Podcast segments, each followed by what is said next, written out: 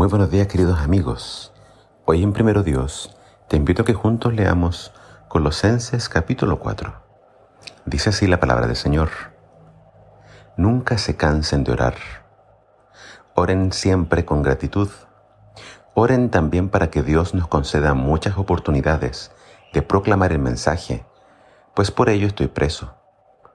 Oren que pueda expresarme claramente, que es como debo hacerlo siempre Pórtense sabiamente delante de los que no creen en Cristo y aprovechen bien las oportunidades.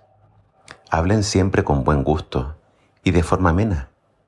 Así podrán contestar siempre las preguntas que les hagan.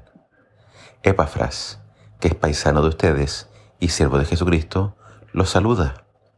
Siempre ora fervientemente por ustedes para que Dios los ayude a mantenerse firmes, ser maduros y continuar dedicados a cumplir la voluntad de Dios.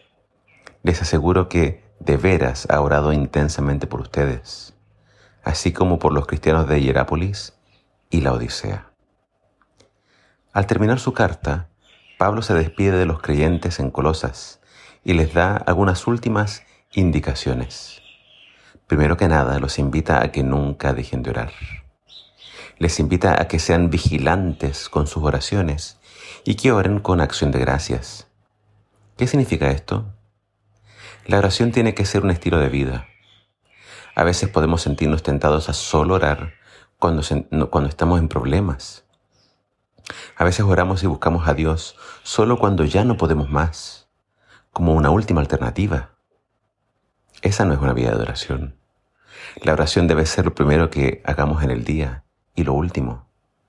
Vigilar la oración significa que la oración tiene la prioridad en mi vida. No vamos a hacer nada sin antes orar. Siempre vamos a pedir la, la, protección de Dios. Siempre vamos a pedir su dirección. Hay peligros que no conocemos. Hay decisiones que a veces no estamos seguros si son las correctas. Entonces debemos orar y no dejar de orar persevera en la oración y hazlo con acción de gracias. Confía en el Señor, aun cuando todavía no hayas recibido una respuesta. Agradecele por haberte escuchado. Agradecele aun cuando no recibas lo que estabas esperando. Dios es sabio y Él va a contestar en el momento adecuado y nos va a dar no a veces lo que pedimos, sino que mucho más. Él nos va a dar lo que realmente necesitamos.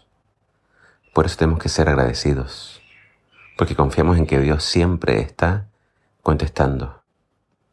Que tus oraciones no solamente sean pedir, pedir, pedir. Agradece. Sé agradecido. Debemos orar para que se abran más puertas para predicar el Evangelio. Hay puertas que no se van a abrir a menos que oremos con fervor. Recuerda, hay una lucha espiritual.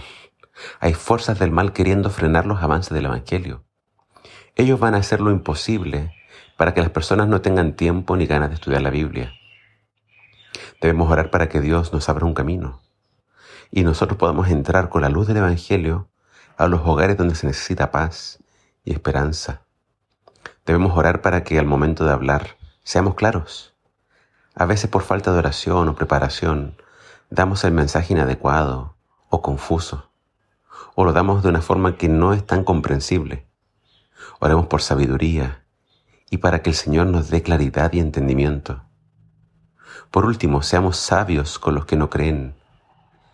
Créeme que ellos siempre nos están observando, saben que somos cristianos y están esperando la más mínima excusa para decir, ah, ¿ves cómo es? Por eso yo no creo. Por eso nuestras palabras y nuestro testimonio siempre debe ser certero. Para que no alejemos a la gente, sino que las acerquemos a Cristo. Pidámosle a Dios que siempre nos dé la gracia de ser bondadosos y amables. Hay que tener los ojos bien abiertos para ver esas oportunidades y no dejarlas pasar. Oremos los unos por los otros, oremos por los pastores. Ellos siempre están orando por nosotros. Y oremos con fervor. Solo así podremos estar firmes, crecer y madurar en la vida cristiana. Que el Señor te bendiga.